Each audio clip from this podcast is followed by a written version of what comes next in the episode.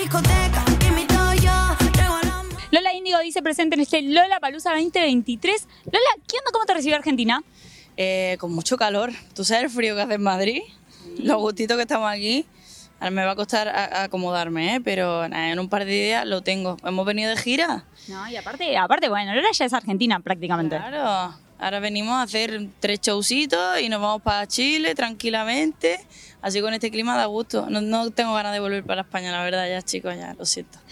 Rosario, Córdoba y Buenos Aires se ven este- esta semanita, faltan muy poquitos días. ¿Y qué onda la previa a los shows acá?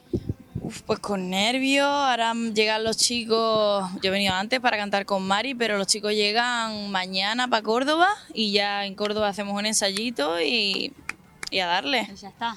Porque hace mucho que no hacemos el show, entonces están esos nervios de, de wow, retomamos los conciertos de nuevo, pero creo que la gente se lo va a disfrutar un montón y que son shows que no van a olvidar nunca, que se lo van a gozar, se lo van a bailar, tengo muchas ganas.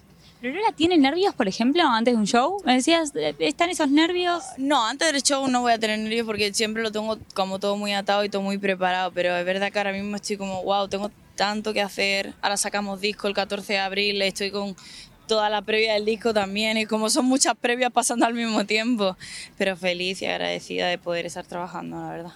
Lola, ¿cómo, ¿cómo administras un poco los tiempos? Porque esto que me decías recién de, bueno, la gira, los shows, la presentación del disco, son un montón de cosas. ¿En algún momento lográs desconectar por ahí el laburo?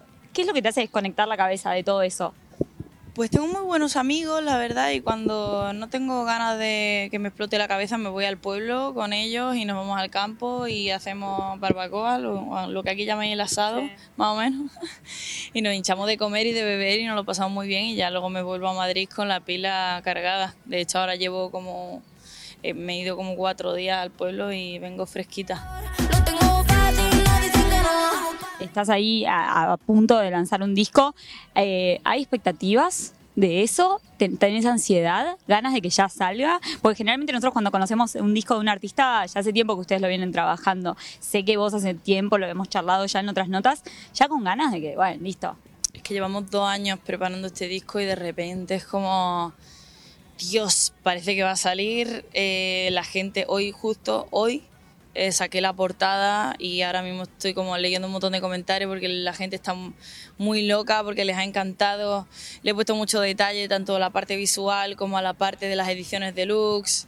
El disco se llama El Dragón y hemos hecho como unos pequeños huevos de dragón con una muñequita, el Lola Índigo dentro y un montón de detalles para que los fans, pues que son muy agradecidos, la verdad, pues sepan que pensamos en ellos en todo momento y que mi arte quiero que sea siempre todo un concepto alrededor de mi música y en esta ocasión creo que lo trabaja más que nunca y sé que a veces parece feo como decirlo uno de su propio trabajo, pero sé que es mi mejor disco hasta la fecha, sin duda. Y sé que te involucras en todos los detalles, pero ¿de dónde nacen esas ideas? O sea, ¿hay mesas creativas? ¿Cómo se da un poco ese back de, bueno, hagamos una muñequita de Lola Índigo que venga así, que venga en esto? ¿Eso que, que estás una noche con amigos y sale la idea? O sea, ¿cómo se trabaja un concepto?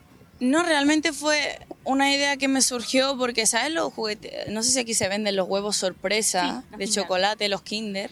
Y de pequeño era como una cosa que a mí me encantaba. Y, y pensé, tío, sería tan guay tener una muñeca de mí misma. Como hemos hecho, hemos jugado mucho a hacer muchas cosas, pues hacer la niña de la escuela, hacer pues una emo punk en Toy Story. Tengo tantos personajes durante mi carrera.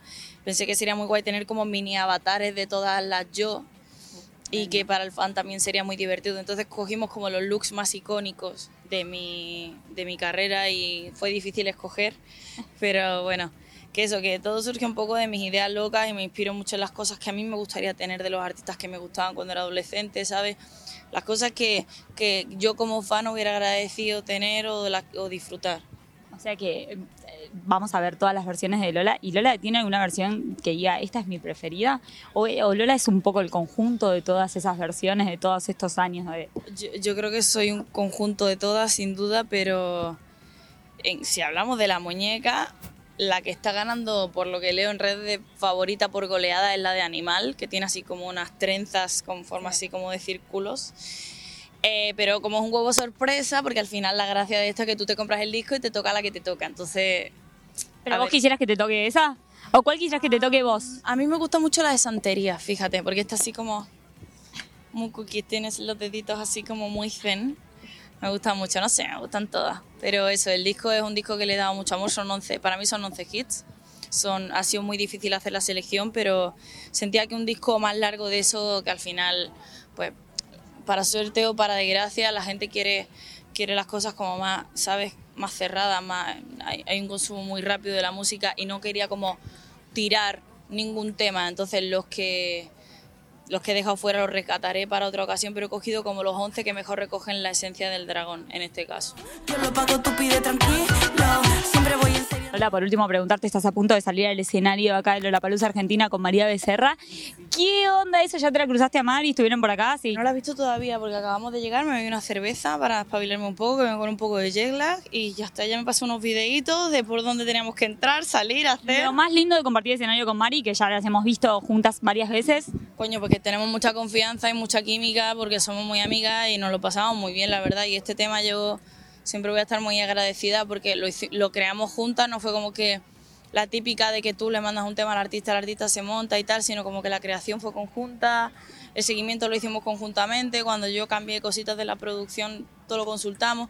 Para mí discoteca es un temardo, ella le creía desde el principio, es una tía con muchísima visión, súper inteligente, súper talentosa, Bueno, Lola, muy felices de, de verte ahora en un ratito, de verte en Rosario, en Córdoba y en Buenos Aires esta semana. Gracias por la nota, que sigan los éxitos y A siempre lindo siempre, verte. Muchas gracias a todos. Nos vemos ahí en Córdoba, en Rosario y en Buenos Aires el día 25. ¡Mua!